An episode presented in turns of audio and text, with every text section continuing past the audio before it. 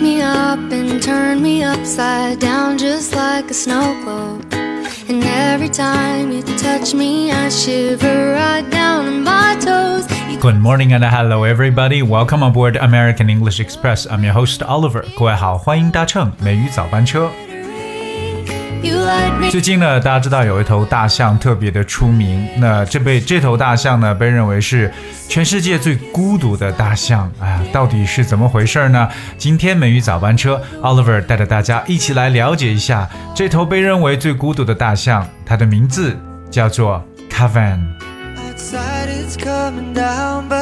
实际上呢，这个 Kevin 已经是一头三十五岁的亚洲的雄象了。OK，呃，而在二零一二年的时候，他的这个伴侣，那就是叫 Sahali 是去世了，所以呢，Kevin 就成为这个当时巴基斯坦的唯一的一头亚洲象。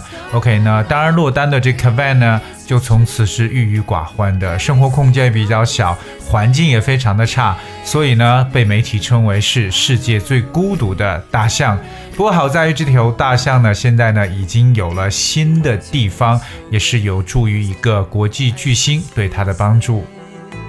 When you look at me, So today we're gonna talk about this story. Well, of course, this is the story of one of the world's most famous pop stars and the world's loneliest elephants.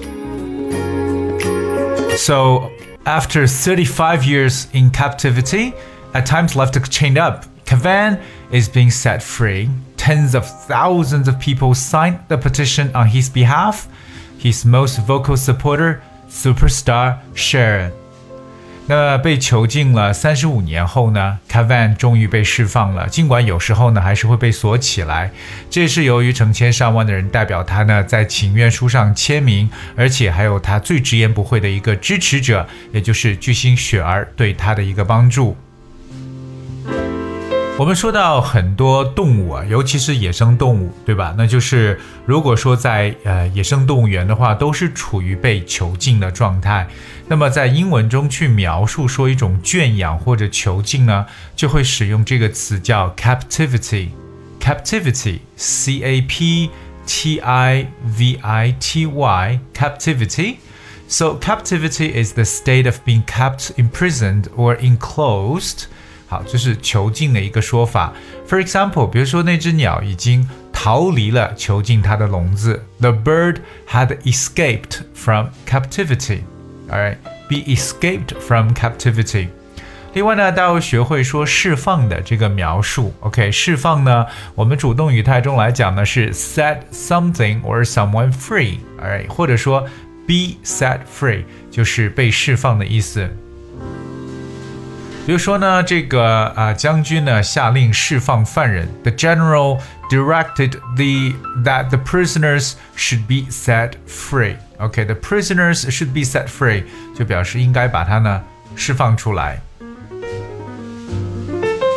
那么我们刚刚有说过，这个 Kavan 这头大象，它的这个释放呢，或者说它的解救，是得益于除了成千上万人的这种支持请愿之外呢，还有一名国际巨星。这个国际巨星呢，啊，叫雪儿，但是呢，对他的这个称呼呢，一个形容叫 vocal supporter，就一个直言不讳的支持者，OK，非常非常强烈的、积极的一个支持者，我们叫 vocal supporter。vocal v o c a l 这个形容词呢，各位要认识一下 vocal。Alright, you say that people are vocal when they speak forcefully about something that they feel strongly about。啊，这就可以理解为就是直言不讳的一层意思。他们有什么就要把它去说出来，就是一个 vocal，而 vocal supporter。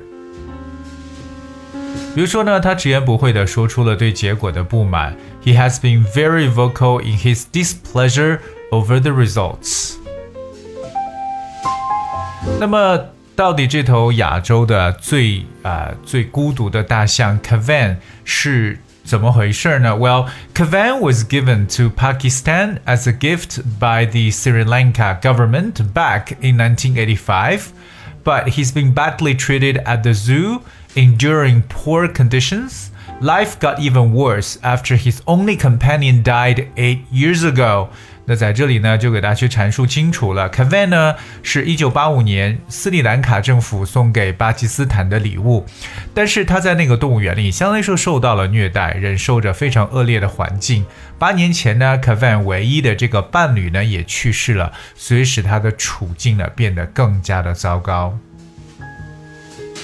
在英语当中呢，我们说到被虐待啊，这里边用的是 be badly treated。Alright，so Kavan was badly treated，并且他的伴侣那八年前去世。这个伴侣的这个词呢叫 companion，companion，c o m p a n i o n，companion。Alright，so a companion um, means a person or an animal that travels with you or spends a lot of time with you. 就是可以理解为旅伴或者伴侣的说法。比如说像旅途中的伴侣呢，就可以叫 traveling companion。Alright，那当然了。Uh, the way Kavan is swaying his head from side to side is a common sign of distress, and it's something that he spends a lot of time doing. It's why campaigners have been so keen to move him. 那么，为什么这些人一定呢要把他让他摆脱这么一个艰难的处境呢？这里边有说到大象有一种表述自己非常悲痛的一种状况呢，就是会发出的一个动作，就是 sway his head。 From side to side，就是来回的去摇摆自己的头部。OK，sway、his head from side to side。我们了解一下 sway，s w a y 这个词呢，就表示摇摆的意思。那也说到这是一个 common sign of distress。啊，什么意思呢？就是他们来表达自己悲痛的一个非常常见的现象。distress，d i s t r e s s，而 distress。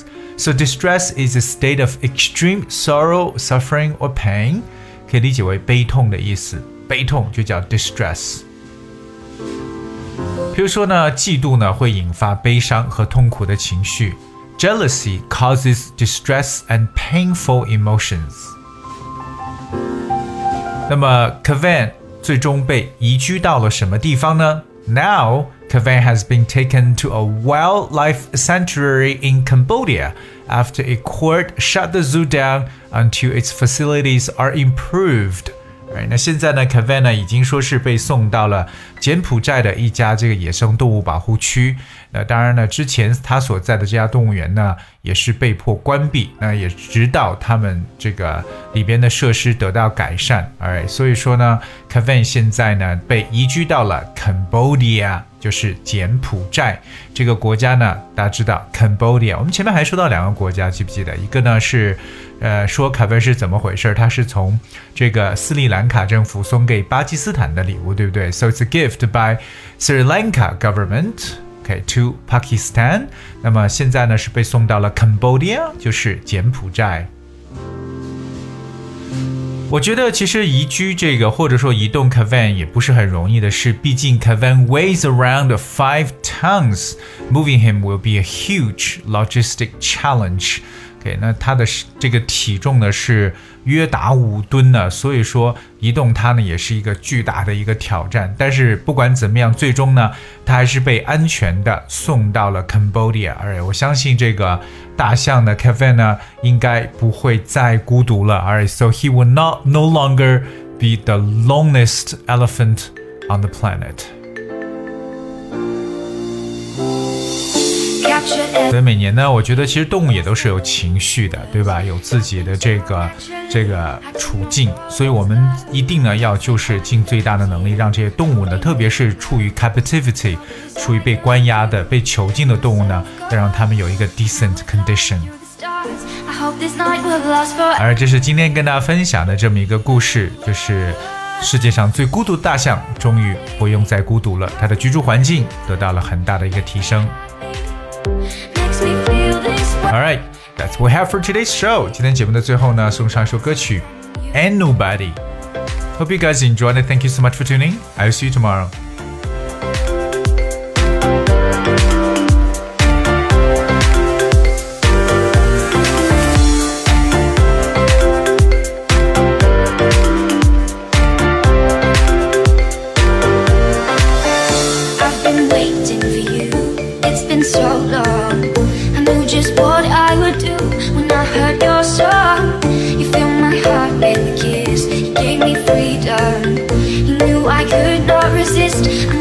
Someone. And now we're flying through the stars. I hope this night will last forever.